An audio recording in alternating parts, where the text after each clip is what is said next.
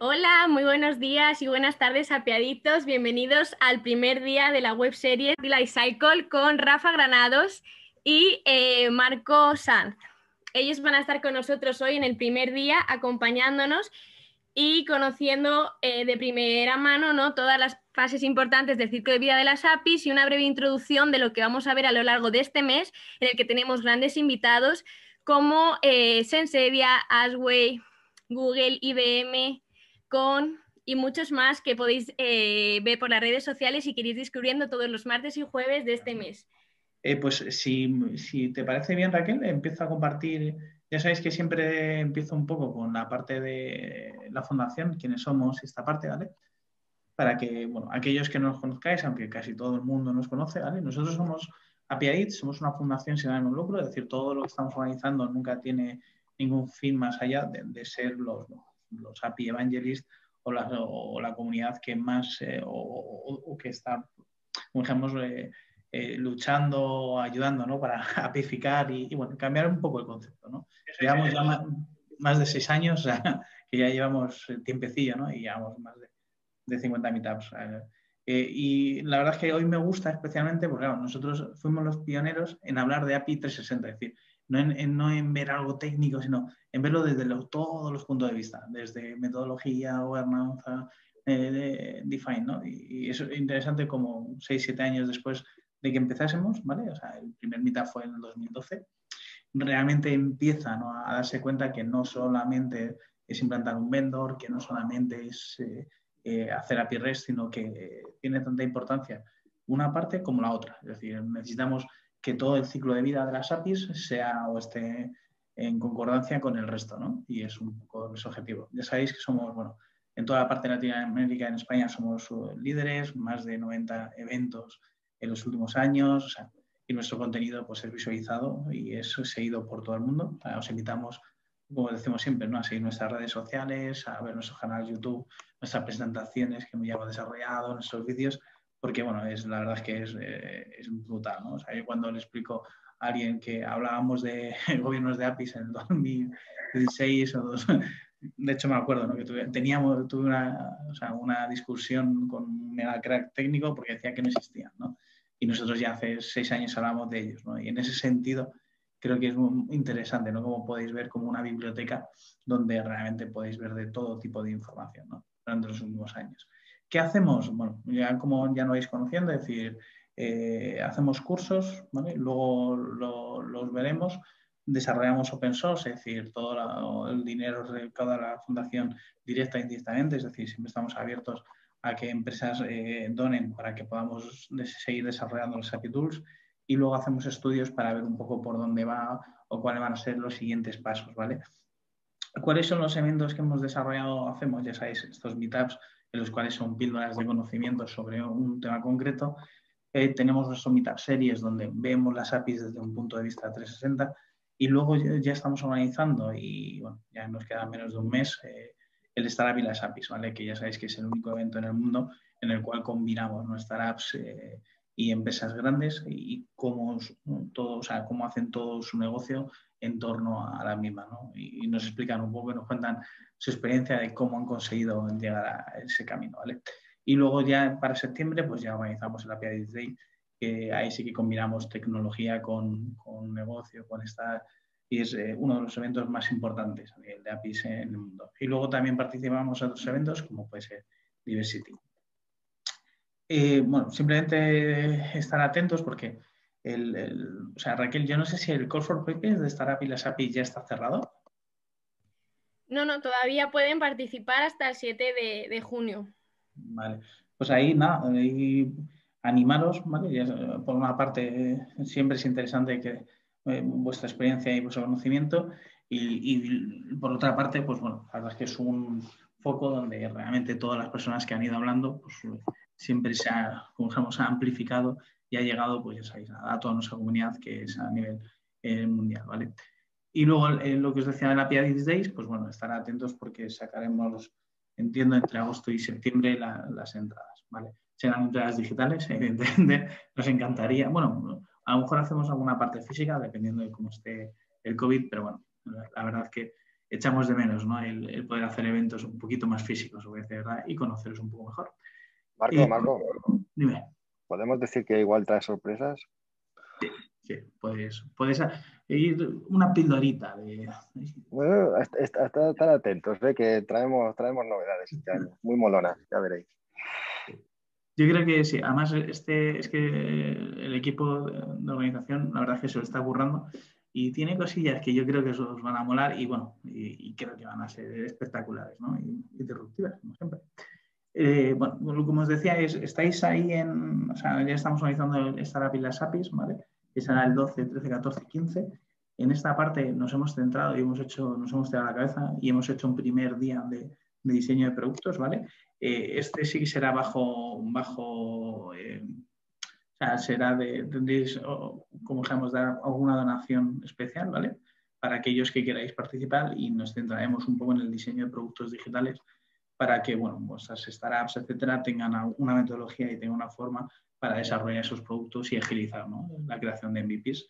Luego tendremos la parte de las fintechs, ¿vale? Aquí, como siempre, ya, ya sabéis, todas las fintechs más importantes eh, en el mundo, pues, eh, que tienen su core dentro de, la parte de las APIs, pues han participado y esperamos que este año, y ya os digo yo que por lo que ya nos han ido comentando, va a ser bastante espectacular. Y luego este año hemos mezclado un poco, ¿no? Sabéis que todos los años vamos mezclando diferentes temáticas. Este año es Human Tech, en el cual el mundo de los recursos humanos y su transformación también están eh, liderando una parte de las APIs. Y otra parte son las Insurtech, ¿no? O sea, el año pasado ya nos quedamos un poco con ganas pero ya no había, o sea, no podemos hacer más días en ese sentido. Y este año no, eh, creemos que puede ser interesante debido a que también están haciendo una revolución y están haciendo una serie de productos que son bastante interesantes. Así que si alguno pues creéis que vuestra empresa eh, está haciendo API, vuestra eh, startup eh, puede ser interesante, o sea, la verdad es que os animamos a, que propongáis en el, Call for Papers, por lo que además es un evento que, os da una visibilidad bastante brutal en el mundo, ¿vale? A ver, eso me ha. Y lo que os decía rápidamente es, bueno, ahí, eh, para aquellos que queráis, ¿no? de, la mano de los mejores, eh, pues eh, recibir un, diseño, o sea, un curso de diseño de producto digital que creemos que es importante, ¿no? O sea, al final toda la parte de aplicación, etcétera, no, tiene que ir de la mano con, la parte de producto digital y la orientación tanto visual como de APIs de lo que estamos haciendo. Hoy en día creo que, somos de los pocos cursos que vamos a poder enlazar ambas vistas, ¿no? solamente una parte tan visual que puede ser un mockup, etcétera, sino que a su parte podemos enlazar y mirar cómo, cómo dejar tu producto digital y apificarlo. yo creo que en esa parte va a ser bastante interesante. Lo que os decía, bueno, la API 10 Days simplemente es seguirnos, que, que seguramente y luego hacemos también meetups. En ese sentido, ya lo sabéis, o sea, está lo que no estéis apuntados a, nuestro meetups, eh, os animamos a que os apuntéis. Y luego tenemos la parte de Escuela de APIs, ¿vale? Ya sabéis que organizamos dos, eh, dos eventos, dos cursos fuertes durante este año. O sea, acaba de terminar el API Evangelist, o sea, la verdad es que ha sido todo un éxito. La valoración de los alumnos ha sido brutal y la verdad es que ha sido muy pionero, ¿no? Es el único curso en el mundo que realmente mira o, forma a la gente desde un punto de vista cross, seguridad, eh, eh, testing, eh, definición, etcétera. Entonces, para mí es súper... Arquitectura, arquitectura. Perdón, que Rafa. arquitectura. vale. Pero, pero sí, sí, o sea, la verdad es que para bueno, la verdad es que los, los, alumnos han salido súper contentos y es lo que os digo, es decir, es súper pionero en, en, una formación 360 de la gente, ¿no? O sea, en algo que es tan importante las APIs, hay mucha gente que realmente no tiene conocimiento más allá de, pues yo, yo sé hacer Open API, ¿no? Muchas veces cuando nosotros hacemos consultoría y llegas a un cliente y dices, no, es, que las APIs van mucho más allá, es decir, no sabes la seguridad, no sabes qué tal, no, estás teniendo en cuenta, no estás testeando bien y es brutal, ¿no? O sea, cómo prepara ciertos perfiles para tener esa vista, visión cross y tener realmente ¿no? El, que no, las APIs o el poder de las APIs en ese sentido. Eh, bueno, no me voy a entretener mucho más, simplemente que lo tengáis en cuenta. O sea, eh, nuestro API Evangelist se puede tomar o, todos los cursos a la vez o se pueden ir haciendo como mini cursos para irte pues poco a poco formando. Uno de los que hay es el API Owner, que ya es mega conocido en, en el mundo, ya han pasado más de 100 personas por él y realmente es bastante, bastante brutal. las críticas pues, son muy buenas. Este es como el fundamental, es decir, es un, poquito más teórico y donde la gente aprende esas píldoras para poder tener una buena base para poder eh, seguir profundizando en, este mundo. ¿vale? Eh, el siguiente es el de eh, API Evangelist, que lo decía, que tiene, aparte del API Owner Fundamentals, tiene el de seguridad, el de diseño, el de arquitectura y el de testing. entonces, tú puedes irlo escogiendo poco a poco y, hacerlo, como por partes, o lo puedes hacer de, una, ¿no? dependiendo también de la disponibilidad de cada uno de vosotros. ¿vale? Eh, eh, sobre todo, tener en cuenta que hay lista de espera, o sea que, que si estáis interesados, yo no, no, tardaría mucho porque aquellos, o sea, el, el API Owner Fundamentals está más abierto, pero el resto son, total, o sea, son totalmente prácticos, sea, que más del 60% es todo práctica y entonces, claro, el número de alumnos es bastante más reducido y se llena enseguida. Entonces, eh, aquellos que, estéis interesados, escribir a la lista de espera y os vamos añadiendo. ¿vale? Y luego, lo que os decíamos, eh, generamos eh, herramientas open source para, que la, para mejorar, precisamente, lo veremos luego, el ciclo de vida de las APIs.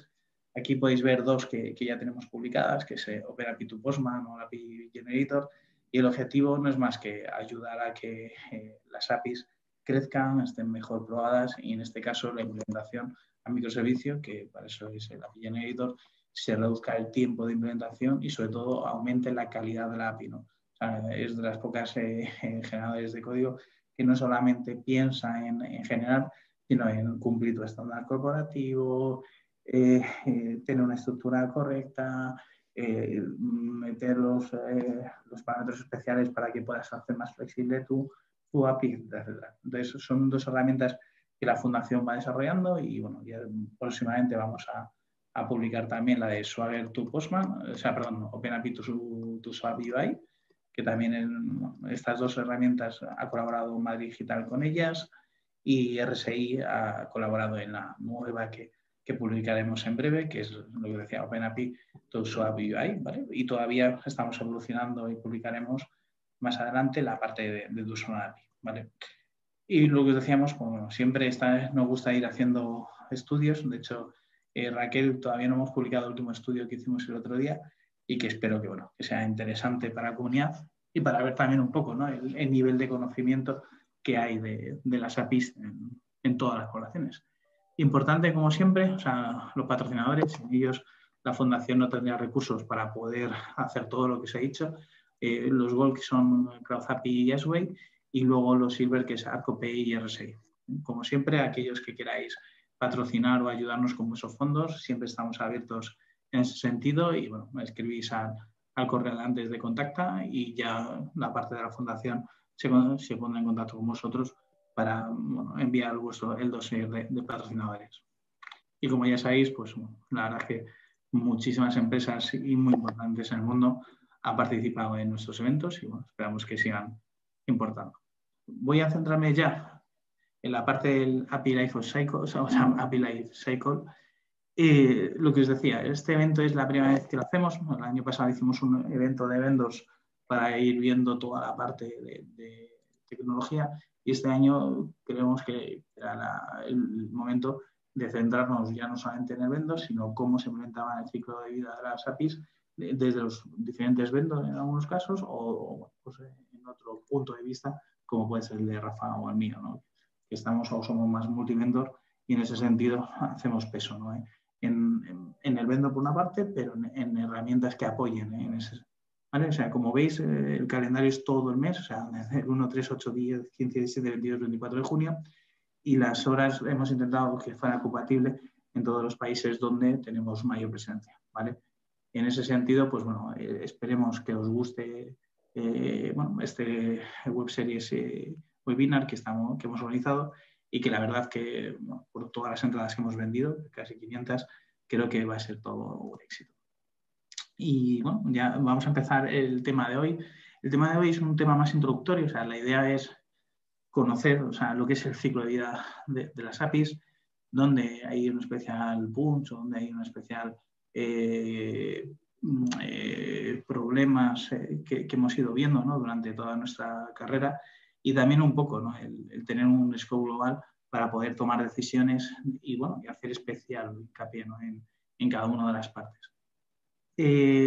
Creo que Rafa, bueno, yo, creo que ya me voy a presentar, pero bueno, eso no tiene, creo que ya me conocéis, o sea, yo soy el CEO de, de es una empresa especializada en el mundo de las APIs, somos muy disruptivos hace seis años y estamos pues, en Perú, México y en España.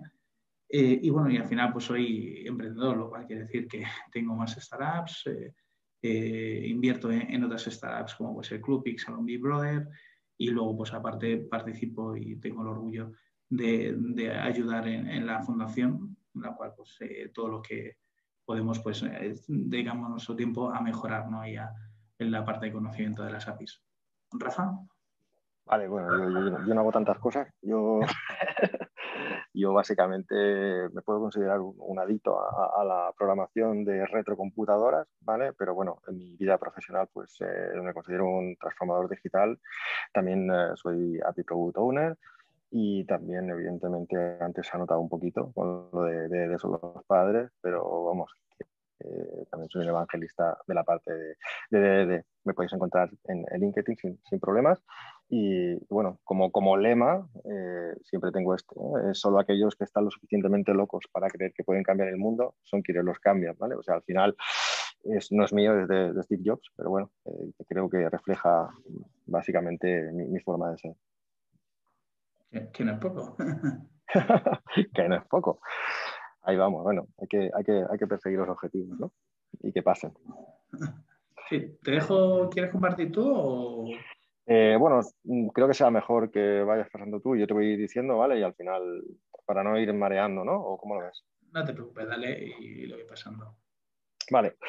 Bueno, lo primero de todo, esta, cuando, cuando yo me empecé a meter en en este mundo de las APIs, yo tenía la visión súper de, programador, ¿vale? Y bueno, pues yo tenía, yo ejecutaba mi res o creaba mi API para el sistema operativo o, la invocaba o lo que sea, ¿vale? No tenía la visión que, que, tengo ahora de, la 360 que estamos hablando tanto de, lo que realmente son las APIs, ¿vale? O sea, aquel que piense que realmente las APIs es un cachito de código que me sirve para, para, para invocar una un servicio que tenga dentro de mi sistema, pues mm, quizá tendría que tener más esa visión, una visión 360 que es la que vamos a intentar dar ahora. ¿vale? Entonces, uy, ¿qué ha pasado? ¿Qué ha pasado? estaba, revisando que alguien no, había, no, estaba escribiendo para que le pasáramos el enlace del evento. ah, vale, vale, vale. Vale, pues eh, bueno, pues esta es la cara de, que se me quedó a mí cuando, cuando empecé a descubrir qué es todo lo que, todo lo que, lo que llevan las APIs dentro. Entonces, a nivel, a nivel, a nivel ya un poco más serio, eh, se trata de una, de, una, de una interfaz de programación, ¿vale? Al final, eh, lo que hacemos es una capa por encima que nos abstrae de la lógica que tiene el negocio y que sobre todo nos deja a los desarrolladores, no nos olvidemos que son quien utiliza las APIs, son los desarrolladores, nos, nos abstrae de toda la complejidad que puede tener un negocio y podemos consumir esa API y darle el valor que quizá no estaba pensado inicialmente para ella. ¿no? Eh, básicamente es un software que habla con otro software, o sea, no hay una interfaz de usuario, o sea, la interfaz de usuario es la que construye el developer, que, el que puede ser la parte de UX o puede ser otro servicio. Uy, me están mareando, Marco. ¿eh? no, no, es que me iba a preparar para darle al botoncillo y justo le, demás. Están mareando, ¿eh? Básicamente, lo que estábamos comentando es que, bueno, pues eh, lo que el cliente principal de las APIs es, el desarrollador, como, hemos comentado antes, y básicamente es, lo que se tiene que tener en cuenta y al que se tiene que cuidar a la hora de, trabajar con, con, todo esto, ¿vale? O sea, mm, nosotros creamos estas APIs para que el desarrollador ¿vale? las consuma. ¿Qué ocurre? Si el, desarrollador, si el desarrollador las consume, pues podremos claramente ser, eh, podemos extraer un valor de negocio que, igual no lo teníamos en mente. ¿vale? Ahora sí, dale. ah, pues ahora no lo. No lo veo. No lo veo. Ahora. Ahora, ahora, un poquito. ¿Sí? Vale. Sí, sí, sí, ahora bien. Eh, que es una API, ¿vale? Al final eh, tenemos varias partes, ¿vale? Tenemos una información que queremos compartir, que tenemos, aquí está indicada con, el server, ¿vale?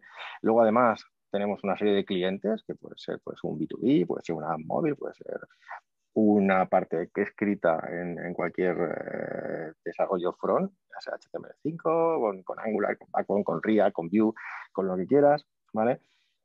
No nos olvidemos también de los de, del IoT, ¿vale? Porque al final se está convirtiendo en un, en un, pedazo de cliente también de estas APIs. O sea, quiero entender quién no le ha dicho a Alexa, oye, Alexa, apaga la tele o Alexa, sube la temperatura o bájame la persiana. ¿Vale? Todo eso está, o sea, son consumidores potenciales de, de APIs, de hecho. ¿Vale? O, bueno, no sé si habéis visto el portal de, de Mercedes, que, que, bueno, que expone las APIs para que cualquiera pudiera desarrollar eh, abriendo las puertas del coche, bajando las ventanillas, bueno, pues todo, esto. O sea, no, ya no solo son B2B, apps y, pantallitas, sino que ya hablamos de, cosas eh, tangibles como, como, un coche o, como, como, una Alexa que te baje las persianas. ¿Vale? Eh, al final, cualquier aplicación, cualquier cosa que se nos pueda, que se nos pueda, pueda pasar por la mente, podemos, podemos apificar. ¿vale? Y podemos dar esa funcionalidad. Yo acostumbro mucho a decir que, las APIs son el condensador de flujo de, regreso al futuro, ¿vale? Porque al final, eh, jolín, si tú, no sabes de, si tú no sabes de inteligencia artificial y quieres consumir una API que te haga cualquier cosa, un estudio o lo que sea, pues con saber invocarla ya, ya, ya tienes la visión esa del futuro, con lo cual, bueno, pues te ayuda muchísimo tú solo le pones el año, 1985, y coges con el coche y te vas al pasado, ¿vale? Pues tú le dices, oye, quiero utilizar, no sabes cómo funciona el condensador de flujo, ¿vale? Pero, oye, tiras millas, te lo hace, ¿no? Pues lo mismo, esto es, esto es lo mismo.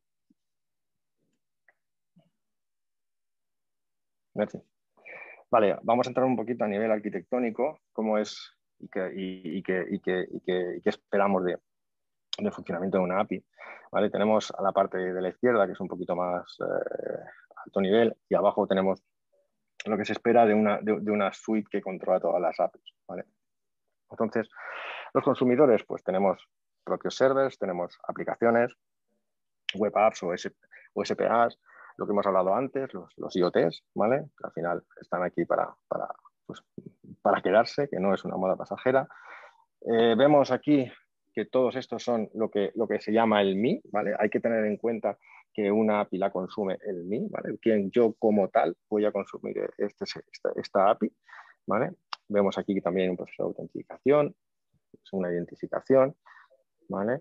Tenemos, esta es la capa que se pone justo delante de nuestros servicios para poder dar entrada a los servicios que queremos dar. Y estos servicios los podemos tener enfrente de, de, o sea, pueden estar creados en forma de microservicios, puede ser, un ESP, ¿vale? Un ESB hay mucha gente que dice, ojo, un ESB, cuidado, ¿eh? que, esto, esto es el pasado. Bueno, no, no, no es vivir el pasado. Al final cada uno tiene su, cada uno tiene su, su, su, su, qué, ¿no? Quiero decir, el ESB igual está más para interconectar sistemas eh, internos y, y, quizá las APIs están más para utilizarlo en forma de desarrollo todo, ¿no? Bueno, también se puede, también están, también está ahí, es una, es, un, es una fuente de, alimentación, también de, de, información. ¿vale? Evidentemente, estamos hablando de APIs, pero no nos cerremos en, REST, ¿vale? Podemos, podemos utilizar cualquier tipo de, estándar o de nomenclatura o de, o de, lo que sea, ¿vale? O sea, las redes la, red son las que más se conocen, pero eh, cada vez más están, se están eh, poniendo de moda las Async API, ¿vale? También se están utilizando mucho las gRPC. Y bueno, eh, y luego en arquitecturas del palo eh, backend from frontend, ¿vale? Pues eh, evidentemente GraphQL para, para darle más, más visión al, desarrollador y que consuma solo lo que quiere. ¿vale? Esto sería más que nada en el, en el, lado de la izquierda. En el lado de la derecha vemos separado por capas y un poquito más chulo y molón, el, el que no es que estuviera feo, pero bueno. también, también, no pasa nada. Eh, tenemos aquí los diferentes actores, ¿vale? Podemos, hay diferentes actores, que uno es el, API, el desarrollador, ¿vale? Que evidentemente el desarrollador eh, de las APIs la que hace es las va a publicar y fijaros aquí, API Lifecycle, empezamos ya a meter aquí la, cuñita, el, ciclo de vida, que, lo que hará será es, nace el API en el, de mano de los desarrolladores y a través de un, de un ciclo de vida, acabarán expuestas en un, en un portal, en un developer portal o, o en algún sitio donde serán consumidas, ¿vale? Al final todo esto con procesos de autenticación, autorización, pero claro, lo que hablábamos antes, tú tienes tu coche tú, y quieres añadir eh, o crear una app que te abra las puertas del coche o que te posicione donde estás, o incluso que te baje los cristales porque te has dejado algo dentro y, o las llaves y, no tienes las Pues entonces, ¿qué es lo que haces? Pues evidentemente de alguna forma tienes que decirle quién eres tú para ver si te deja acceso o no te deja acceso a, a bajarte la ventanilla, si no estarías, estaríamos vendidos. ¿vale? Pues esta autorización y esta autenticación también se tienen que, tener en cuenta y evidentemente, pues luego los orígenes que tenemos, ¿vale? Que son esta información, pueden ser microservicios, pueden ser web services, pueden ser enterprise service bus, pueden ser otras APIs que vengan de otro lado, ¿vale? Al final, todo esto se va consumiendo y va yendo a, parar al, gateway, que es el que luego lo va a exponer en forma de, portal, ¿vale? ¿Qué más tenemos? Bueno, pues tenemos el control del tráfico y el, y el uso. Uy, uy, uy. Ha sido un gran invento esto, ¿eh? Ha sido un gran invento. Bueno, pues eh, bueno, lo que quería comentar es que el hecho de que, mm, bueno, habéis escuchado muchas veces que, bueno, seguramente habéis estado escuchando temas de, arquitectura basada en eventos, ¿vale? Y tal. Bueno, eh, muy importante también que, una cosa no, no, o sea, utilizas APIs o utilizas eventos. No, no, se pueden utilizar los dos, cada uno de su forma correcta, ¿vale? No, no, tenemos, no, tenemos, no tenemos por qué ligarnos a, una, a una única forma, ¿vale? De hecho, yo acostumbro mucho a decir, Marco, que, que, que, la inversa de la API es el evento, ¿vale? Porque al final, al final recuerda que, el que o sea, cuando haces una, una llamada a una API, la haces desde el cliente, desde la SPA, desde la app o desde el IoT y estás llamando a un server, ¿vale? Y, y el evento es al revés. El, el, server es el que está escuchando lo que pasa en el mundo, ¿vale? Es precisamente justo a la inversa, ¿no? Y bueno, es, es, interesante.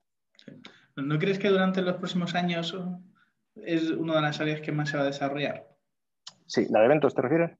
Sí, sí, porque yo creo que es donde menos, o sea, o sea menos desarrollada está, ¿no? En ese sentido. Sí, sí, sin duda, sin duda. Lo que pasa es que hay que hacerlo, hay que hacerlo bien, hay que hacerlo con, con criterio, porque empezar a crear eventos eh, a lo bestia, pues al final tendrás APIs, tendrás eventos, tendrás microservicios por un lado y, tendrás eh, patrones IDCAR por otro lado con un, yo qué sé, con, con, no sé, con, un montón de, micros que van de un lado para otro. Lo, lo lógico en este caso, de cara al futuro, pues es ver bien cuándo tiene que intervenir una API, cuando una API cuando una API, cuando un evento, cuando la API tiene sentido que sea asíncrona, porque si no, igual no tiene sentido, cuando va a tener sentido pues tener una, autenticación súper estricta, ¿vale? Todo este tipo de... La tecnología está aquí, se ha llegado para quedarse, pero se ha de aplicar con, cariño, lo que le digo yo. Tienes que saber dónde ponerla en cada momento.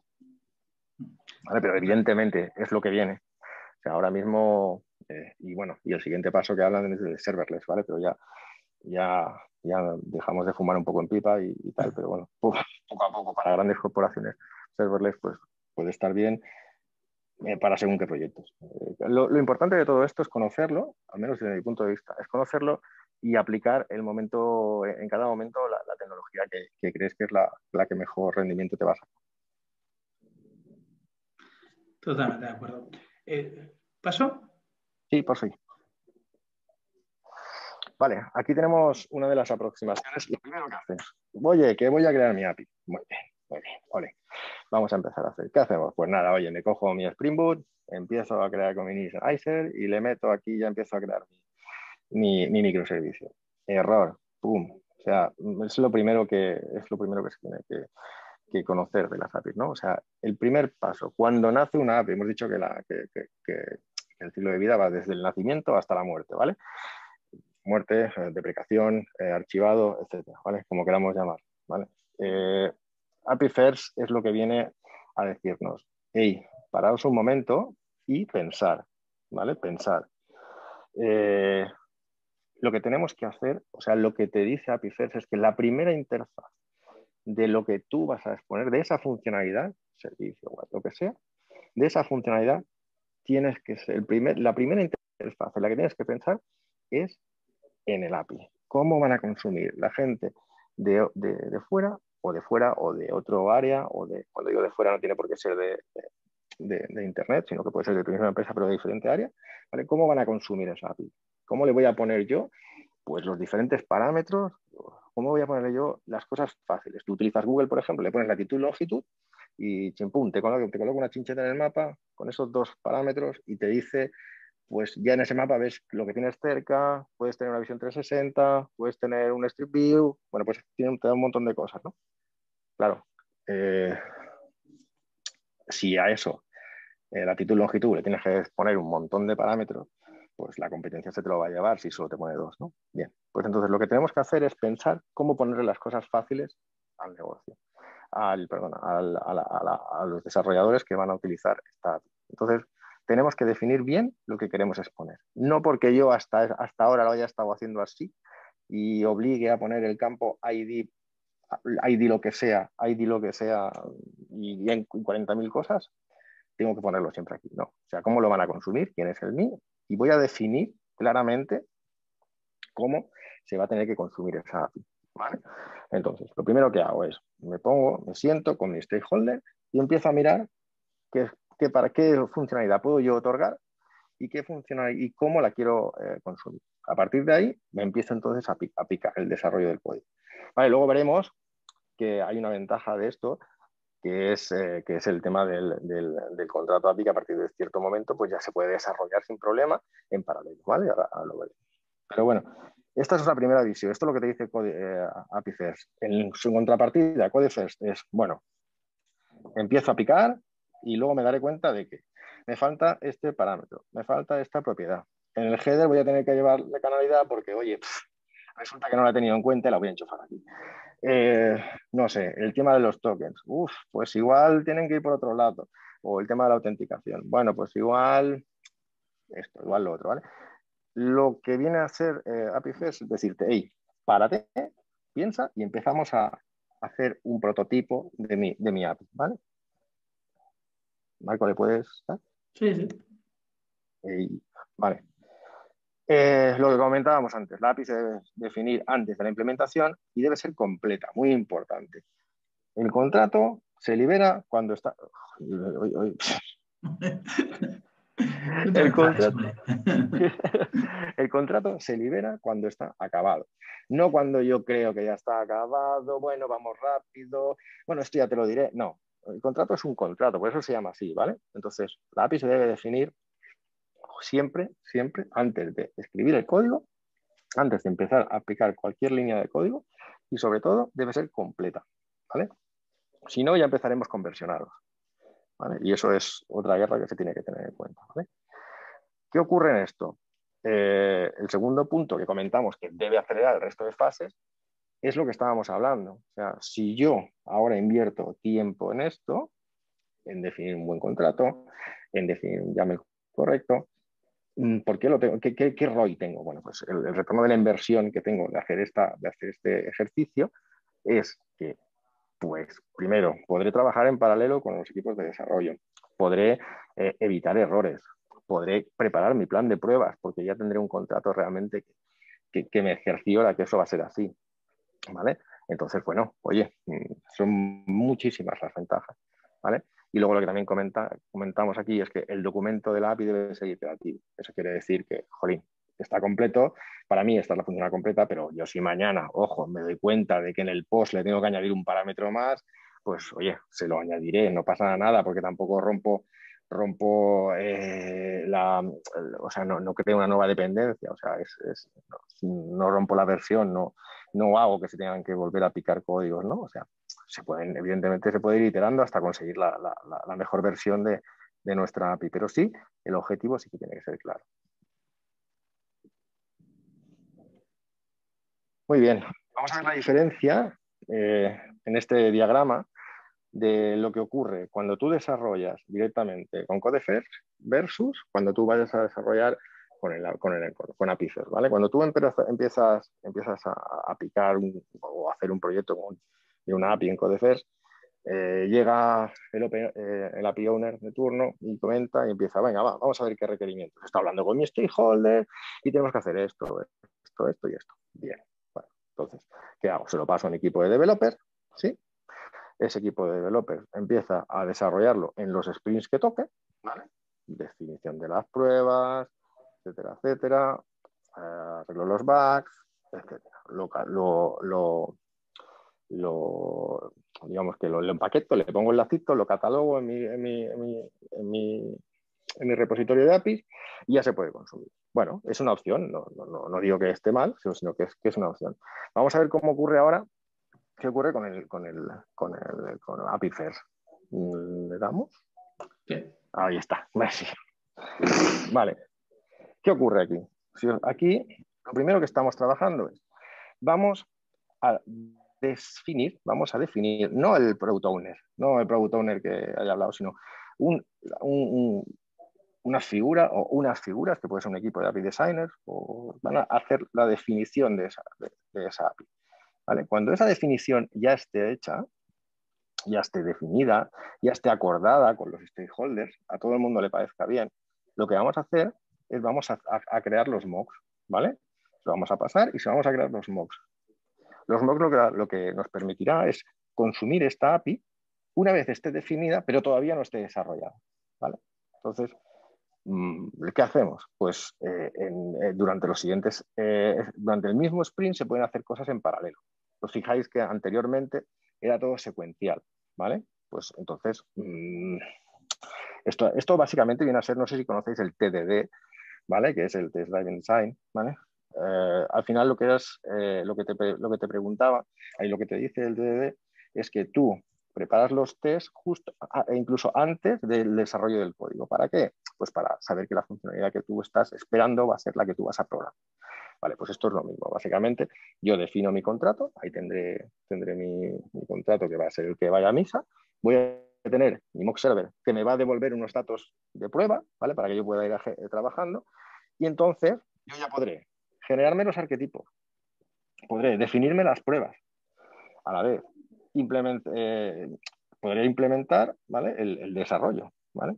Y una vez ya lo tenga todo desarrollado, lo que haré, si el código está bien, pero os dais cuenta que todo está en el mismo sprint. ¿eh? O sea, hemos podido hacer las cosas en paralelo. Es muy importante esto.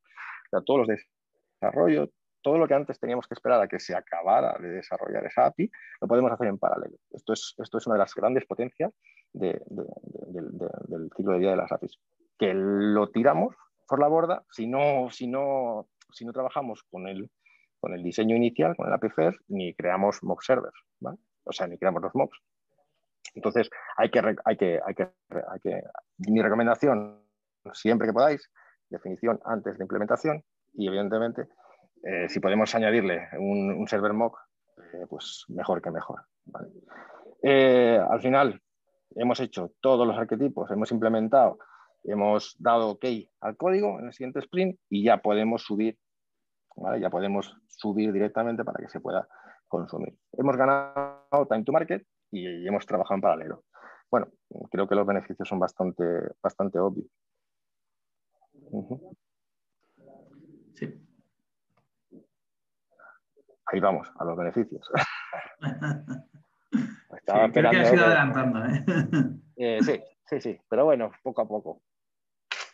Aquí lo que, lo que estamos viendo es que, aparte de los beneficios de la reducción del time to market, también estamos reduciendo costes, evidentemente. No vamos a tener de brazos cruzados, por ejemplo, a los desarrolladores esperando que tal, o no vamos a tener ¿sabes? No, tenemos ningún tipo de, no tenemos que, hacer waste, ¿vale? Porque tú hayas desarrollado algo que luego tengas que tirar. O sea, al final, eh, en principio vas a lo, a, lo seguro, entre comillas, ¿vale? Porque seguro es toda cosa. Pero bueno, minimizamos también los riesgos, ¿vale? De que algo no haya ido bien o algo, porque claro, tú ya te has preparado las pruebas, tú ya, te hecho, tú ya te has, hecho un mock y en función de ese mock, de esos mocks, tú ya estás eh, trabajando y garantizando que un mínimo de calidad ya la estás cumpliendo, ¿de acuerdo? Eh, reduce el onboarding de los clientes, evidentemente. Esto está claro, lo que hablábamos antes. No tienes que esperar a que esté desarrollada la API para que los clientes la puedan utilizar. En paralelo, mientras la API se, desarrolla, en paralelo puedes eh, dársela al cliente para que la pueda ir probando gracias a los mocks. Eh, lo que hablábamos, la calidad, que, evidentemente eh, mejora porque hay menos foco de errores y luego aumenta la flexibilidad. Claramente también esto lo que quiere decir es que yo puedo utilizar una API para las APIs las puedo, la puedo reutilizar, ¿vale? Puedo reutilizar estas APIs sin, problema. Entonces, bueno, lo que tenemos aquí en el gráfico de la, derecha sería más o menos un poquito el, ciclo de el ciclo de el ciclo 3, una aproximación al ciclo de vida, ¿vale? Si os fijáis, todas las todas las todas las todas las flechas, las, salen cuatro flechas del, del, contrato API, ¿vale? Que es la descripción más el vocab, ¿vale? Fijaos en el centro, ¿vale? Que tenemos un, contrato, ¿vale? Y vemos cómo el API Designer acaba yendo al, acaba generando ese contrato y luego se pueden utilizar los mockups para el desarrollador de apps. Podemos utilizarlo para el backend developer, para, para la gente que tiene que construir el servicio. También lo tiene a la vez, ¿vale? Para el API developer, quien vaya a utilizar esa API y cómo lo va a hacer, también, ¿vale? Al final vemos que puede convertirse en un cuello de botella, pero que gracias a esta forma de pensar evitamos ese, ese, ese potencial problema, ¿vale?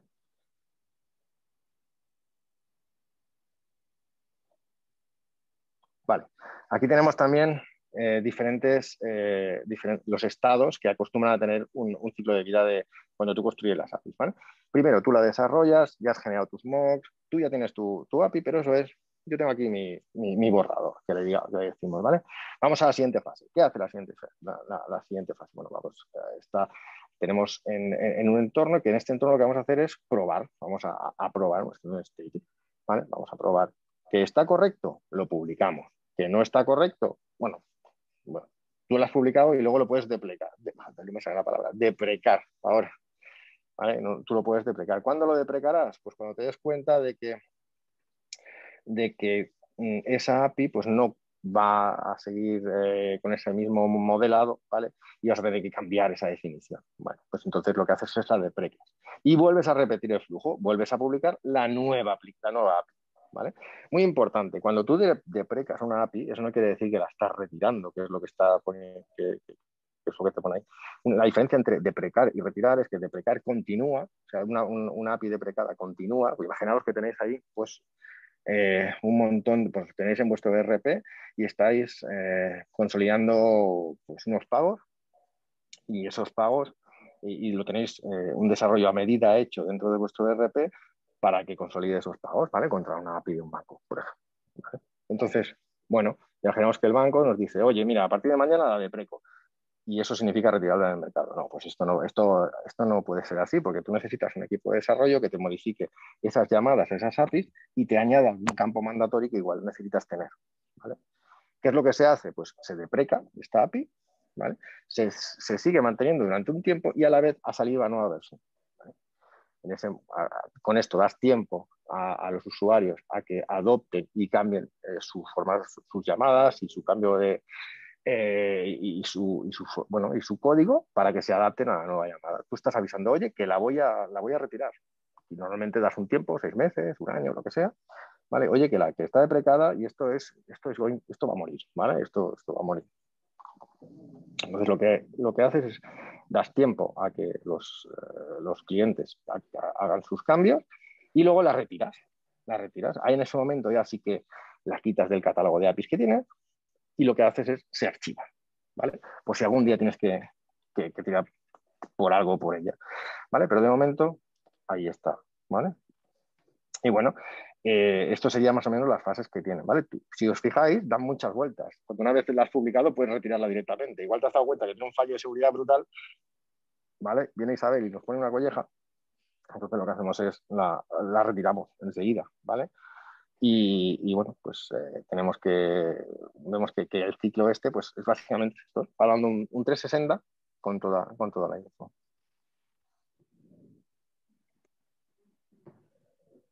Vale, comentamos los estados que habíamos visto antes, el borrador, ¿vale?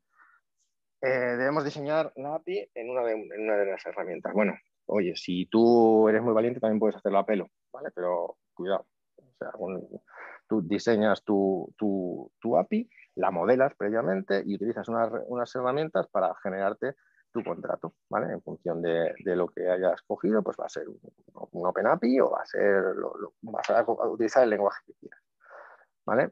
Eh, lo que se recomienda es tener una template donde iniciar y a partir de ahí eh, ir construyendo. ¿vale? También es importante tener un modelo eh, común para todas tus APIs, ¿vale? que no sean o sea, cada una no sea de su padre y de su madre, sino que sean, que sean adecuadas, que tengan, que tengan una, que sean eh, uniformes, ¿vale? que sean la misma, que tengan la, misma, la misma pinta, ¿no?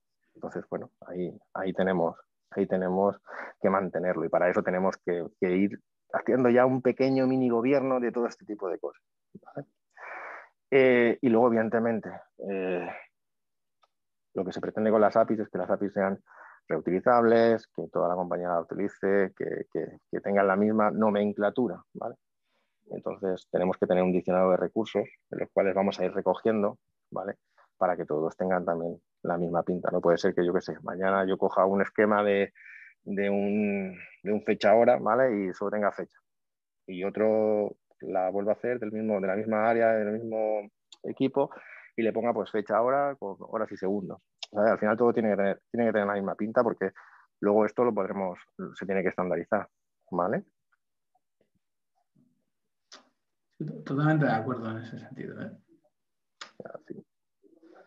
Vale, eh, lo que hablábamos antes, ¿vale? hay diferentes lenguajes de definición. Tenemos el Swagger, que es el OpenAPI 2.0 y que luego pasó a, llamarse eh, OpenAPI, ¿vale? A partir de la 3 y esto está siendo adoptado por la comunidad y al final eh, va evolucionándose.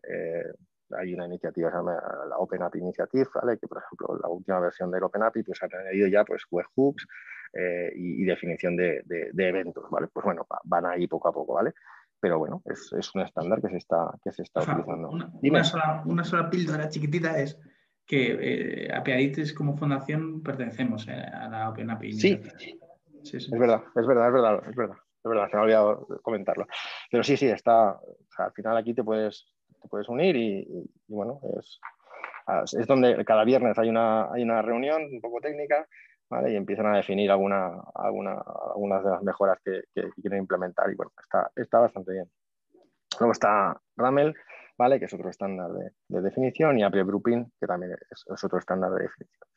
Eh, los más, evidentemente, los que se están utilizando más a día de hoy, pues es, es OpenAPI, ¿vale? Sin, sin, lugar a dudas. Pero bueno, oye, al final recordemos que, que, que OpenAPI al final era es una evolución de Swagger que fue una herramienta ad hoc que hizo una compañía para, para, gestionar sus, sus APIs. O sea, que, bueno, desde ese punto de vista, dime. No, o sea, es curioso lo, que comentas porque es verdad que yo creía que OpenAPI estaba casi, casi, como digamos, mega 100% implantado y que estaba muriendo. Pero es verdad que hay herramientas, o sea, por ejemplo, MuseSoft, etcétera, que están triunfando bastante y se, y se diseñan Ramel, ¿eh? es decir, sí, sí, sí. que tiene, o sea, hay ciertos nichos que todavía OpenAPI, también es verdad que, que, todavía le queda un poquito de evolucionar, es decir, a mí, o sea, para definición siempre me ha gustado más Ramel ¿eh? que Soler. Porque... Sí, lo que pasa, lo que pasa es que Ramel, eh, por, lo que, por lo que yo estoy viendo, está más por sistemas un poquito que llevan, que son más maduros y que llevan, por ejemplo, Mule, bueno, muchos están ahí desde hace tiempo, ¿vale? Y, el, diseño está evidentemente con, bueno, con Ramel, que, no digo que sea malo, que es súper concreto, quizá demasiado. Y, y, bueno, los sistemas que tienen un poquito más de antigüedad, pues sí que están heredando Ramel, ¿vale? Pero todo lo que se está haciendo nuevo, si miramos, sí, sí, sí, eso OpenAPI. Todo lo que se está, todo lo que se está haciendo nuevo, la gente está tirando por, por el estándar de OpenAPI. No sé, si miramos el, el Google Trends, vemos también que que, bueno, que le saca, que le saca unos cuantos caballos de ventaja, ¿no? Pero bueno, está, están ahí. Pero mm, yo ni me inclino ni por uno ni por otro. La verdad es que, por ejemplo, conozco mejor OpenAPI y Swagger que, no Ramel, pero oye, mm, que, Al, final, al final el objetivo es el mismo, es un contrato que todo el mundo tiene que cumplir o que debería cumplir. ¿vale? Luego ya con las herramientas de QA, etcétera, pues, pues, pues se tienen que asegurar. Pero bueno, Ah, y además que con un solo lenguaje ganamos todos, ¿eh? es decir... Eso también es verdad. Porque yo sí que he vivido el momento en el cual algunas cosas hacías en Swagger, otras en Ramel, la conversión era 100% igual. O sea, que al final, o sea, yo creo que era peor para todos. sí, de, hecho, por ejemplo, para, para, para API, pues también existen ya conversores. ¿Y qué es lo que hacen? Pues se, se basan en OpenAPI, ¿vale? Cogen como origen el estándar es OpenAPI. O sea, no, no, no, no he visto un, igual me estoy, igual tú sí que lo has visto, pero yo no he visto un RAML, tu OpenAPI o tu Sing API, ¿vale? Sí, sí, yo sí.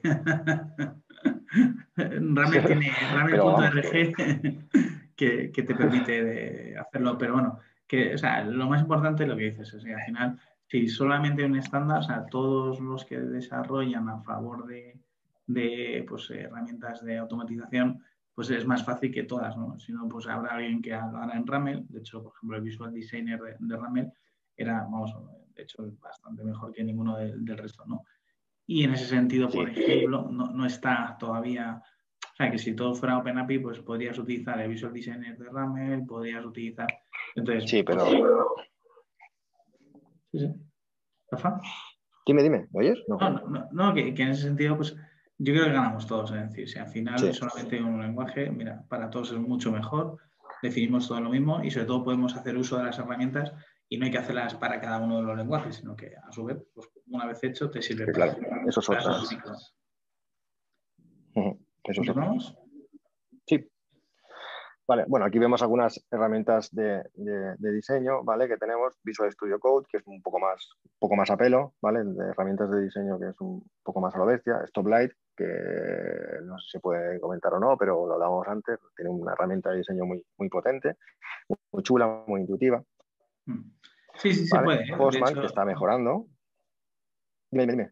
No, no, que de hecho Stoplight yo creo que lo que pasa es que hay que licenciarla, es decir, sí. pero, pero sí que es verdad que es muy potente, es decir, y de hecho somos uno de los líderes del mercado con, por lo menos que, han sabido diseñar algo diferente. Sí, de hecho el otro día leí que habían recibido otra ronda de inversión y que se están poniendo muy, muy, muy, muy arriba. No sé si, si, a la altura o no de Swagger Hub, ¿vale? Pero, pero vamos, ahora ahora, ahora están muy, muy, muy, muy tops, están muy tops, ¿vale? Postman, que también ha visto que hay un filón aquí en el tema de diseño, que hasta ahora todos lo conocíamos, con, bueno, empezamos con, el, con, la extensión de, Chrome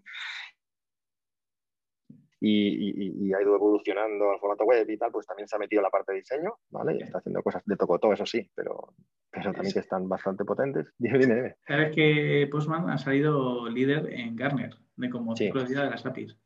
Sí, sí, pero bueno, Toco todo. Ya, ya.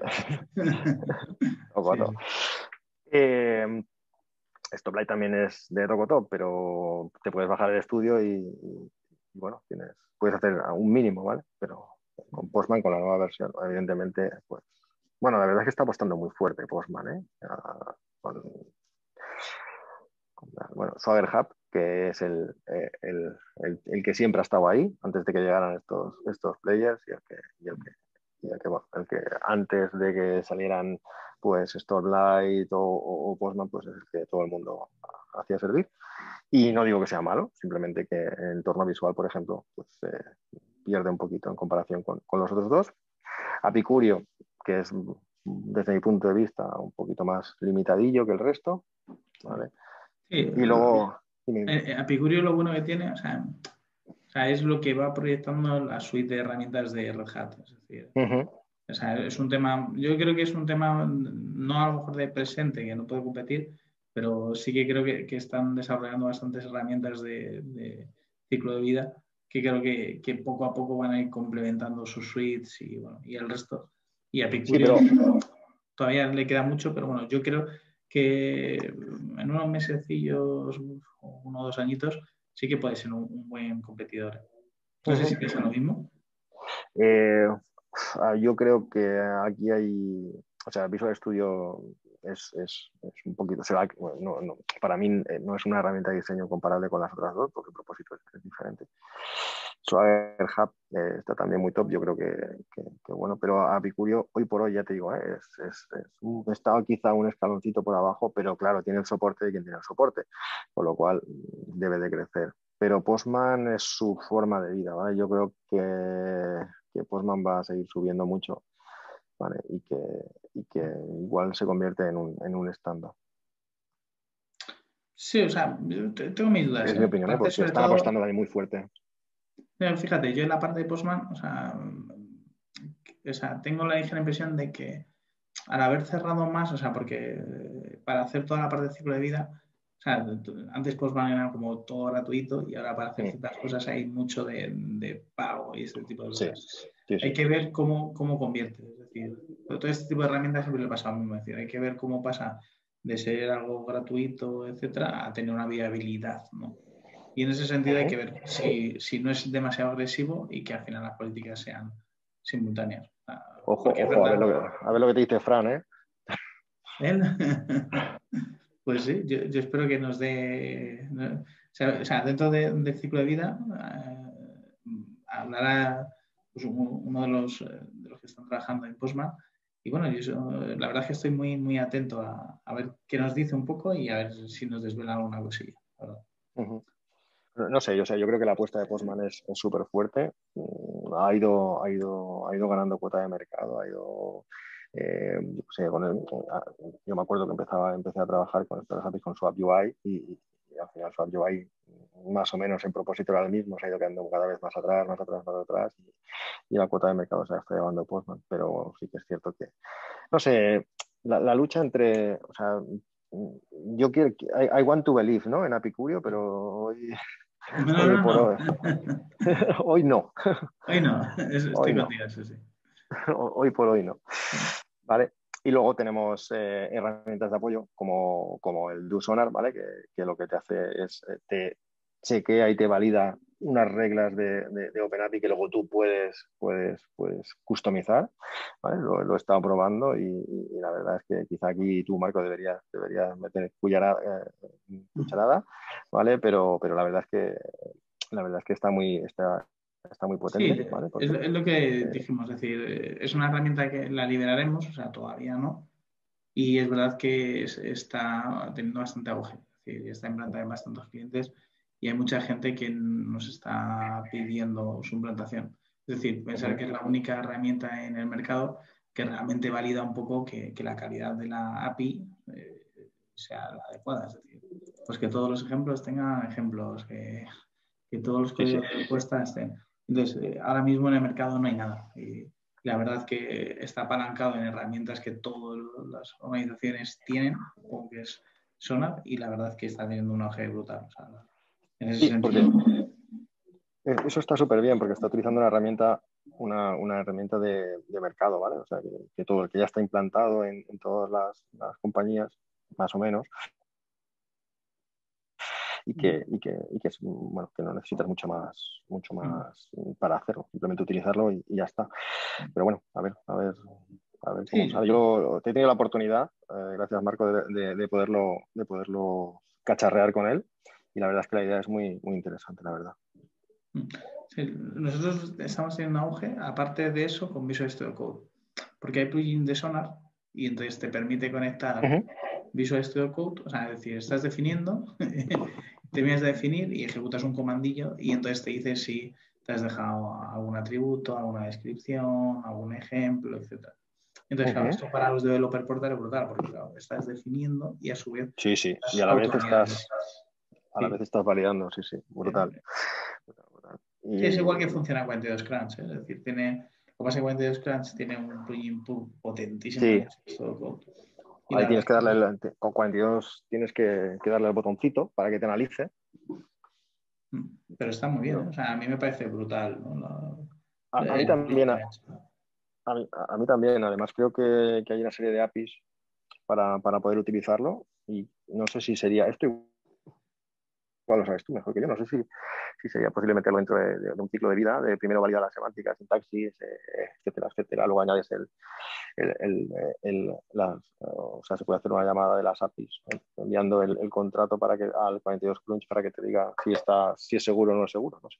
Claro, piensa que, que estas herramientas, las de apoyo, o sea, muchas veces se montan dentro de los pipelines, es decir, generamos un repo de definición y, y sí, esa, esa es la idea metemos eh, este tipo de herramientas. O sea, es como lo, como lo estamos implantando Dusonar Y con 42 grams pues hace lo mismo. Entonces al final es, es como ciclo de vida normal de tu API basada en, pues, en repo y en evidentemente un repo JIT de definición para tener el ciclo de vida controlado. En ese sentido es un paso más. ¿no? y la verdad es que lo digo, la acogida es bastante buena y bueno, yo creo que, que viene a cubrir pues, los problemas que se tienen, ¿no? definición que, que la verdad es que son bastante altos. Sí, porque hay muchos linters y tal para, para, jugar con ellos, pero al final no es lo mismo. ¿Sabes? Con los linters pues puedes validar formatos y puedes validar cosas, pero no estás analizando estáticamente el código. ¿sabes? Y eso es, eso es interesante. Sí, ¿Sí? sí, te toca a ti. no, es que nos van a, sabes que nos van a echar la bronca, ¿no? Porque nos quedan solo 15 minutos. Es que creo que le damos demasiado a las sin hueso, pero dale, dale, dale. Vamos rápido. Sí.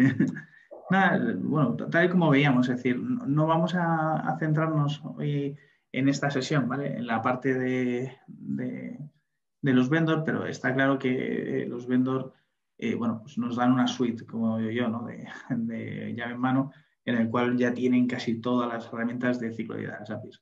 Eso no quiere decir que, evidentemente, siempre hay que complementar. De hecho, hay ciertas cosas que todavía no tienen ellos o que siempre solemos complementarnos los que trabajamos en gobiernos y llevamos una cierta experiencia.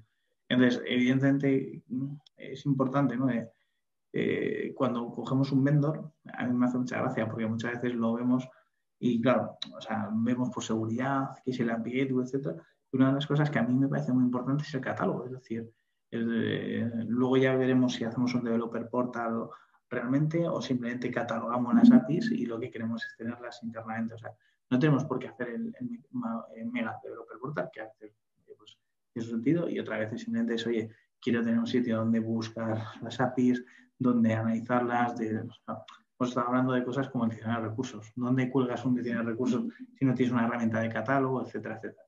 Entonces, toda esa parte, eh, al final, cada vendor, y lo iremos viendo ante la edición de pues tiene sus propias herramientas y podremos visualizar la diferencia que hay entre una y otra como puede ser Asway, eh, IBM Apiconet, Sensedia, eh, Microsoft Anypoint Platform, Huesos, APG, también está Azure que tiene su herramienta de API Management. Y luego he puesto dos que, veis ahí, que son herramientas de catálogo que no, que no soportan, o sea, no tienen por qué ir sobre, API, sobre un API Manager o un API Gateway, ¿no? Es decir, que es, uno, es WS2 Registry, ¿vale?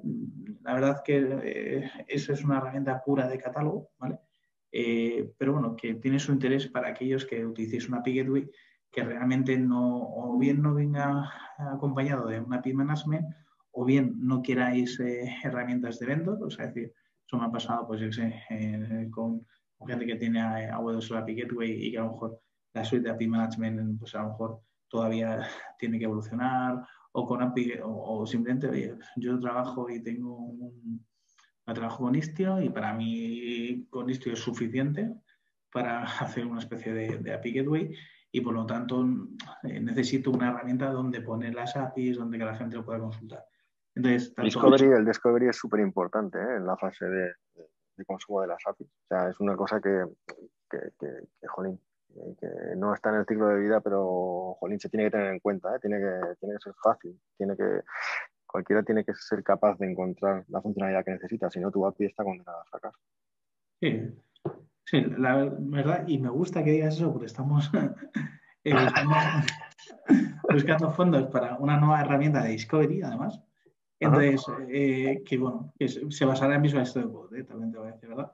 En el cual te permita pues, enlazar, ¿no? Hacer como una especie de, mapa semántico de recursos y cuando tú estés diseñando, como dijéramos, busca en, ese mapa semántico y te lo, y te lo obtiene, ¿no? Sin necesidad de que tengas que estar, pues eso, buscando en el catálogo, etc. Así que aquellos que queráis ayudar a la fundación a, hacer el desarrollo, ya sabéis que, siempre es bienvenido, ¿vale?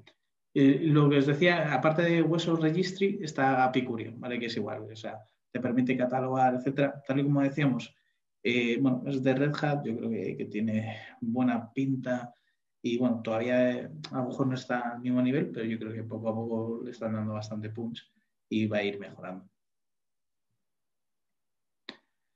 Eh, cuando hemos estado empezando con la parte de draft, es decir, oye, lo diseño, Pero claro, tal y como comentaba Rafa, la metodología API First, sin, sin hacer prototipos, en general nos queda un poco corta. Es decir, ¿por qué? Porque al final, donde obtienes un rédito, donde paralizas es, oye, diseño, hago un buen diseño y empiezo a moquear, ¿vale? Y para moquear, pues, evidentemente es prototipar. Entonces, con ese moqueado ya puedo lanzar toda la línea, ¿no? De hecho, nosotros recomendamos, recomendamos a los clientes hasta la de testing, es decir, oye, ponte a diseñar las pruebas, no necesitas la implementación. Y así todos llegamos ¿no? en el mismo camino, como, tal y como comentaba Rafa, y nos ahorramos unos cuantos sprints, ¿no? El time to market es brutal, la diferencia en, ese sentido. Entonces, al final, pues, eh, normalmente lo que, lo que debemos o tenemos o recomendamos hacer normalmente es eh, hacer este tipo de prototipados, ¿no? En el cual generamos un mock server, ¿vale? Hay diferentes herramientas, luego lo veremos, y entonces exponemos nuestra API moqueada para que nuestro consumidor pueda empezar, para que el desarrollador pueda eh, visualizar la API que tiene que implementar, que es importante, y luego para que nuestros consumidores puedan empezar a, consumirlas. Lo de consumir antes de, implementar es súper importante. Yo siempre yo he sido profesor de, usabilidad, curiosamente, y, hacemos, y en usabilidad, cuando desarrollamos eh, productos, realmente hacemos un mock visual para poder eh, empezar a trabajar, analizar los flujos sin, y no implementar nada, ¿no? Porque sabemos que eso va a cambiar, etcétera, ¿no? Entonces, muchas veces cuando explico esto mismo en las API, la gente se, ve, o sea, lo, ve como algo raro. Y, es que es exactamente igual. Es decir, si yo cuando necesito hacer una aplicación, genero un mock visual con los botoncitos, etcétera, es el mismo concepto que yo quiero, o, sea, o que vamos a necesitar dentro de las APIs. Si yo te genero un mock donde vas cogiendo los datos y vas jugueteando sin necesidad de implantar para que tú vayas analizándolo para ver que si te sirve o no te sirve y, muchas veces pactar los contratos. Es clave. ¿Rafa? Sí, sí, comentaba que, que es clave. Entonces, claro, es, el mismo concepto, es decir, para mí es, exactamente igual. Si lo hacemos así, ¿qué ocurrirá? Pues claro, uno, que la implementación, por lo que se ha dicho Rafa, será la que tiene que ser, eh, el cliente no empezar a hacer eh, ñapas, que, muchas veces se ocurre, de, o sea, de tablas que hacen miles de peticiones. Entonces, en esa parte, ¿ves? Oye, es exactamente lo mismo que, pasa con, con, los productos visuales y que en este caso tenemos que tomarlo igual, ¿vale? Y luego, pues ya podemos validar, pues, con diseñación de seguridad, monitorización, todo esto con prototipo, ¿no? Y podemos eh, empezar la implementación y lo que decía, ¿no? Y empezar diseño de pruebas, Para mí también es base, es decir, si yo al, desarrollador, en vez de su juego de pruebas, yo como equipo de QA soy capaz de generar las pruebas, ¿vale? Y eso no, es una utopía, es lo que hacíamos en el hace seis años, siete años, eh, o sea, era brutal. Es decir, la calidad de las APIs era brutal. es decir, ¿por qué? Porque no probabas con una colección del desarrollador que hacía ABC, sino que ya probabas con una suite completa que te había hecho el equipo de pruebas, etc. Pues para mí eso es vital, ¿no? Si lo hacemos así, eh, y todo nace evidentemente de que te dé tiempo a diseñar esas pruebas. Si tú tienes que esperar a la implementación, eh, el desarrollador no puede probarse con, tus pruebas. Sin embargo, si se diseñan a priori, la verdad es que es brutal, porque la calidad sube muchísimo y el desarrollador se está probando con las pruebas de verdad, ¿no? Con que son grandes, que están bien implementadas, etc. Y lo que decíamos, hay muchos, o sea, simplemente eh, buscar la herramienta que más os guste, ¿vale? O sea, en, la parte de Mox están creciendo muchísimas empresas, es decir, están algunas lo dan soporte SaaS, otras eh, lo puedes instalar, o sea, podéis utilizar, por ejemplo, Microx como una suite. Para mí es, una especie de, de apicurio, ¿no? además se lleva bastante bien con él porque bueno, pues te permite generar tus, tus eh, documentos o tus mocks a través de, los documentos que estén colgados, incluso se van auto actualizando, etcétera, y luego incluso tiene una parte lógica.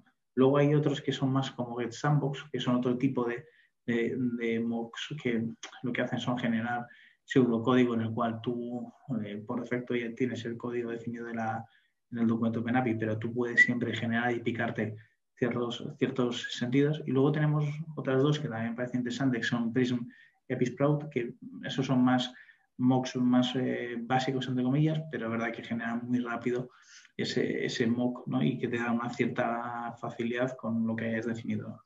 Entonces, hay, que darle, hay, que darle, una oportunidad a Prism, ¿eh? a mí me mola, me gusta mucho. fíjate, a mí lo único que no me gusta es que me obliga a generar un server por cada bueno, pero si es solo eso, al final. Sí, lo que pasa es que. lo hace muy rápido, ¿eh? Prism lo hace todo, o sea, la forma de, hacerlo es súper ágil, ¿eh? Sí, sí, sí, sí, me encanta. Además, eh, entienden bien los OpenAPI, ¿vale? Porque ahí las herramientas les cuesta un poco entender. Pues a ver, a, veces, pues claro, los ejemplos no son tan bonitos, hay diferentes formas de generar los ejemplos en OpenAPI. O sea, hay, veces que tenemos que cambiar nuestro diseño para que se adapte, ¿vale? De hecho, yo os digo yo que en general va a tocar modificar vuestro diseño para poder moquear bien, ¿vale? Pero sí que es cierto que cada uno de ellos tiene su, su ventaja y tal y como hacía Rafa por ejemplo, eh, es muy bueno entendiendo OpenAPI. Es decir, se moquea bastante fácil, bastante bien. Y, por ejemplo, pero tiene el pequeño problema de que no, es multi, multi OpenAPI. Entonces, a ver si lo desarrollan y ya pues, eh, le quitamos ese pero a, la herramienta. Tiene potencial, tiene potencial. Igual como el de Red Hat, el Curio, pues esto tiene potencial.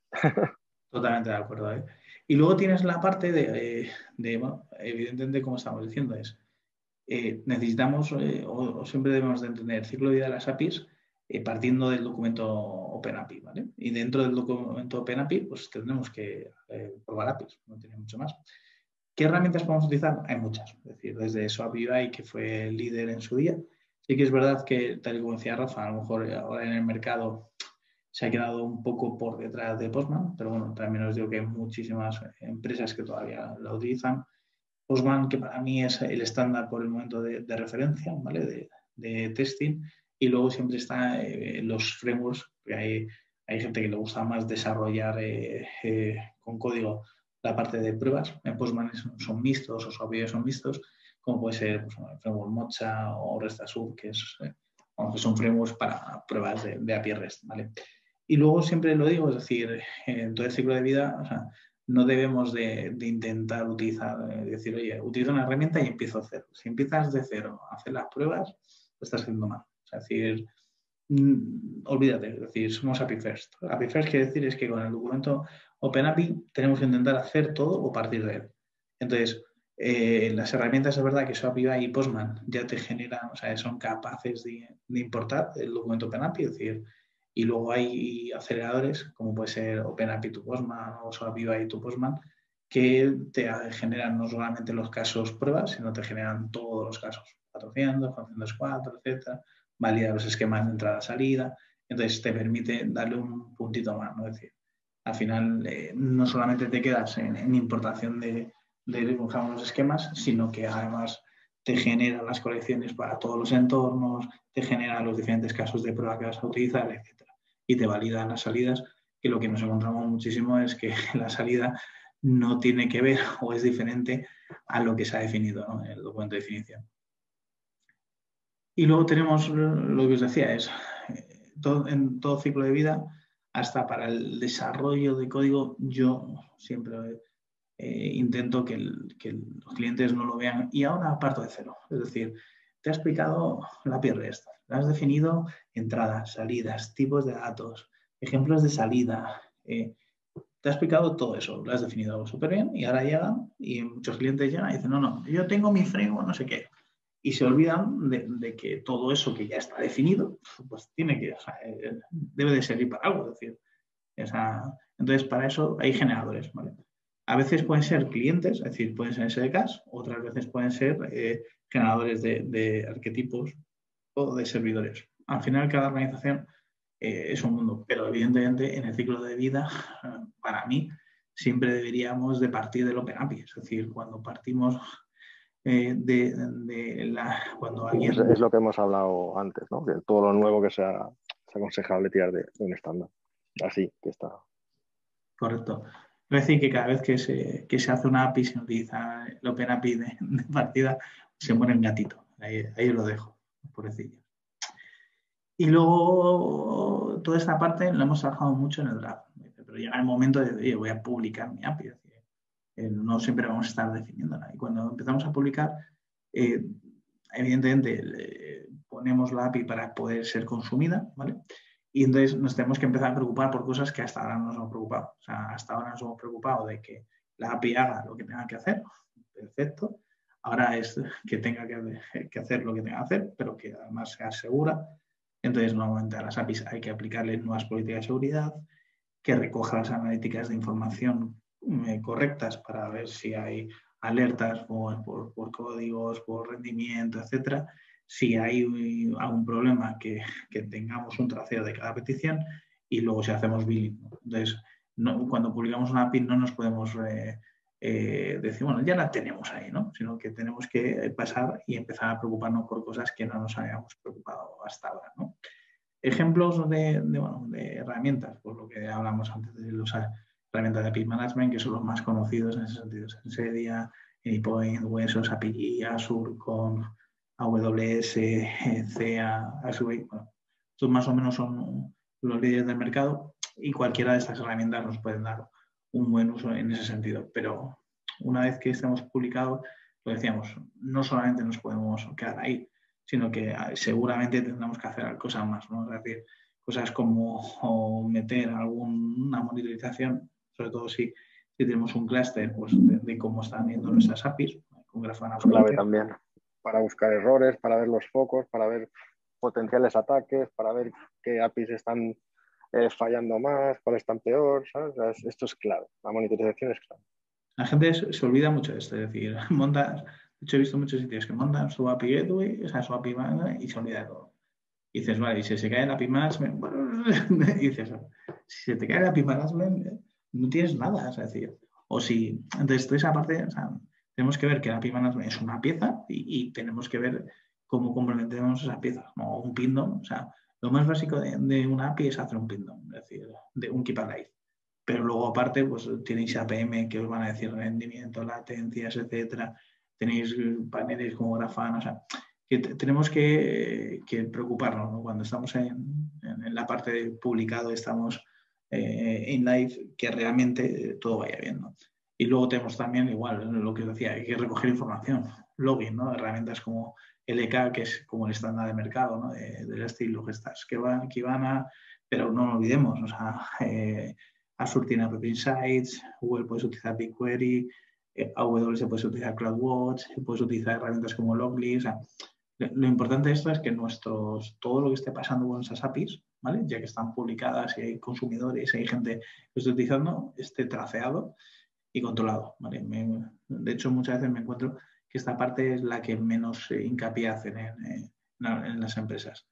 Y luego, claro, una vez que llega el momento ¿no? de, del ciclo de vida, ¿no? Es, está muy bien eh, publicar, pero si tenemos, y eso sí que es verdad, que es labor de, de gobierno de APIs, es si tiene que llegar el momento en el cual depreques la API, ya sea porque saques una nueva versión o ya sea porque eso está obsoleta tecnológicamente, funcionalmente, lo que sea, no tenga sentido. Eh, y entonces, tienes que tener este, eh, mecanismos. O sea, deprecar una API es más importante de lo que parece. No, me encuentro muchas veces en clientes que tienen entre cuatro o cinco versiones abiertas.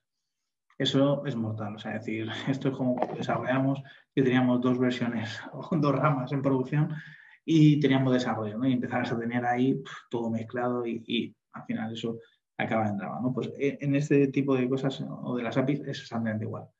¿Qué ocurre? Que, que tenemos que deprecar, tenemos que tener clara nuestra política de precado al diseñar la API. Es decir, no cuando, cuando llevamos un año o dos años, sino al diseñar la API. Decir, oye, yo quiero deprecar mi API desde el principio, o sea, cuando llegue el momento de sacar una nueva versión, etcétera, lo deprecaré, tiene una serie de tiempos que, le, que a todos los consumidores se los explico desde el principio y además tengo un sistema de, de notificación, cada compañero usted define de una forma, que indica los pasos que tiene que ir. Con eso, o sea, realmente eh, voy deprecando y le voy dando un tiempo para que pueda deprecar 100% y no tengamos consumidores en cada una de las versiones. Por eso suelo dar bastantes eh, Justo lo que comentábamos antes. Mm. Sí, porque al final eh, el problema del deprecado es que muchas organizaciones no lo hacen hasta que les llega el momento final y eso es un problema porque los clientes, claro, yo empiezo a consumir una API y nadie me ha dicho que esto puede ser obsoleto. Por lo tanto, yo no, tengo esa conciencia de que a los tres años voy a tener que hacer una inversión. Fijaros en el cliente, una inversión. Y eso, eso suele ser complejo, ¿no? Como le dices a, los clientes que, ya están consumiendo, que, tienen que, cambiar, ¿no? hacer una inversión. Y luego la última parte, lo, lo que decía Rafa, es decir, yo puedo retirar una API, ya la de precado no, no adquieren nuevos consumidores, pero llega el momento en el cual ya no pueden hacer más peticiones. Retirar una API precisamente es eliminarla, como dijéramos, de la API Gateway y quitarla para que no haya más llamadas. ¿no? Eh, importante en ese sentido, pues eh, no haya más consumidores, es decir, y si hay consumidores, pues que sepamos a quién le estamos eh, quitando la posibilidad de llamar a nuestras APIs. Sí, de hecho también hay a veces que está claro saber quién está suscrito a tu API para poderle lanzar la vida. Los developers son esos clientes. Si, le quitamos las llamadas de repente, o sea, o, no de repente, pero que al menos tiene que tener conciencia de que no se la, que se la vamos a cortar, ¿vale? Y luego, bueno, pues hay que comprobar la parte de consumidores. Y luego es cierto que, muchas veces se olvida decir, o sea, la documentación de la API no debería desaparecer 100%, es decir, tú deberías tener la documentación disponible un tiempecillo, sobre todo por si hay operaciones, hay fallos, hay reclamos, etcétera. Tú tienes que saber qué llamada se hizo, cómo se hizo, qué, métodos estaban disponibles. Imagínate que tuviste un ataque que no te diste ni cuenta y entraron en un método eh, que no sabías, etcétera, ¿no? y, te llegan un año después, pues que hicieron desfalco dentro de, tu fintech o dentro de tu banco. Entonces tienes que tener la documentación un tiempo, o sea, no, no, es retirar y venga, borro todo y cuenta nueva. Y es un poco lo que acaba ¿no? el archivado de decir, bueno, ya llega un momento en el cual ya no tiene ningún valor esa documentación y la podemos eliminar en ese sentido, ¿vale? Pero bueno, con esto yo creo que cerramos todo el ciclo de vida, o sea, Creo que cada uno de los pasos eh, más o menos han quedado claros. Sí que lo pongo, decir, porque me parece muy, muy interesante, decir, la mayor parte de las herramientas que os he ido comentando las podéis ver en, esta, esta web, que me parece muy interesante, que es openapi.tools. Y yo creo que poco más. No sé si nos hemos pasado, no sé si nos da tiempo para que, hacer, a que nos hagan alguna preguntilla. A ver, a ver si nos dejan, si no. Eh, bueno, sí, nos hemos pasado, pero, pero, pero bueno, sí, sí que pueden hacer cualquier preguntita. De hecho, bueno, han estado aquí hablando por el chat em, algunos APIs entre ellos. Entonces, la última pregunta de Liz, que es la que se ha quedado sin responder, no sé si os la voy a hacer, no sé si va al hilo del chat o más para vosotros, pero bueno, nos pregunta que si las herramientas para el catálogo de API se requiere tener toda la herramienta o se puede adquirir solo la sección de catálogo. A ver, eh, o sea, al final las herramientas de vendor, dependiendo, puede tener coste o no tiene, no tiene coste. Es decir, al final asumir un cierto coste en una herramienta de vendor es porque vas a adquirir toda la suite, ¿vale? Eh, se puede utilizar, es decir, de hecho he visto en algunos sitios que solamente se utiliza, evidentemente normalmente no suelen pagar licencia en ese sentido, la utilizan para catalogar, ¿no? E incluso puedes ver cómo eh, empiezan a haber eh, soluciones como la parte de Asway, que por ejemplo gestiona APIs de AWS API Gateway, o sea, que empieza a haber un, cierto cross de, lo que llamamos API Gateways y herramientas de API Management que cada vez va a ser más adicional. Es decir, porque es verdad que, las herramientas de catálogo versus API Management dan más valor que no solamente una API Gateway, una política de seguridad, etc. Y entonces, dependiendo de qué herramienta se puede escoger. Las herramientas propias de catálogo las podéis escoger siempre, lo he visto implantado en algunos sitios como Apicurio o w Registry, eh, o esos como no tienen licencia, sino tienen una parte de soporte, que bueno, que si solamente lo vais a utilizar el catálogo, pues puede ser una buena, una buena eh, utilizarlo por APIs y mantener ahí la parte de catálogo, puede ser una buena opción y mientras, a ver si podéis sumar, como digo yo, la, parte de licencia, cualquier herramienta, porque por ejemplo IBM también tiene un buen catálogo y además bastante interesante cómo juega con las organizaciones, cómo se puede visualizar y cómo divide, ¿no? Aparte de APIs, que no, hoy no tocaba hablar de productos digitales, pero es como agrupo ciertas APIs en esos productos, ¿no? Pero bueno, en ese sentido eh, se puede utilizar. Lo que sí que es verdad que para eso pues, sí que tenéis que ver el coste de las mismas. Y yo creo que, Raquel. Perfecto, bueno, ya es la última que es con la que hemos empezado, que bueno, tú ya has dado tu opinión, Marco, pero nos voy a preguntar Nikos, ¿no?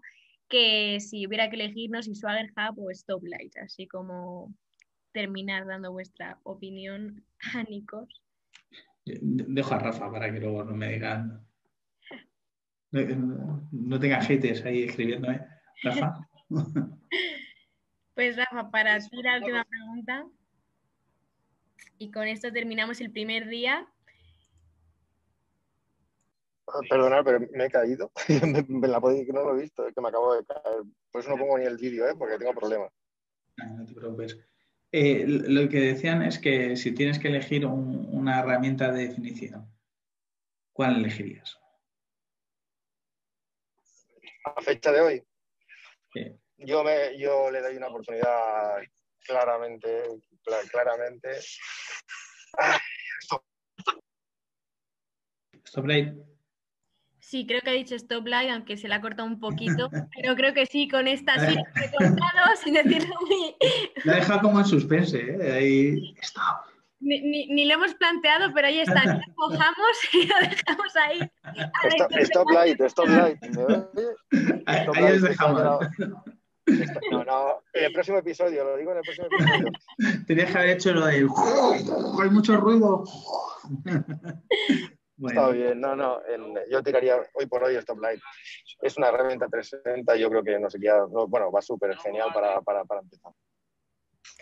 Perfecto, perfecto. Pues Nikos, ya te has llevado tu respuesta. Y nada, chicos, Rafa y Marco, muchísimas gracias. La verdad es que ha estado súper interesante. Se ha generado el debate también por el chat, ¿no? Entonces creo que que ha estado bastante bien el día de hoy para empezar esta web series.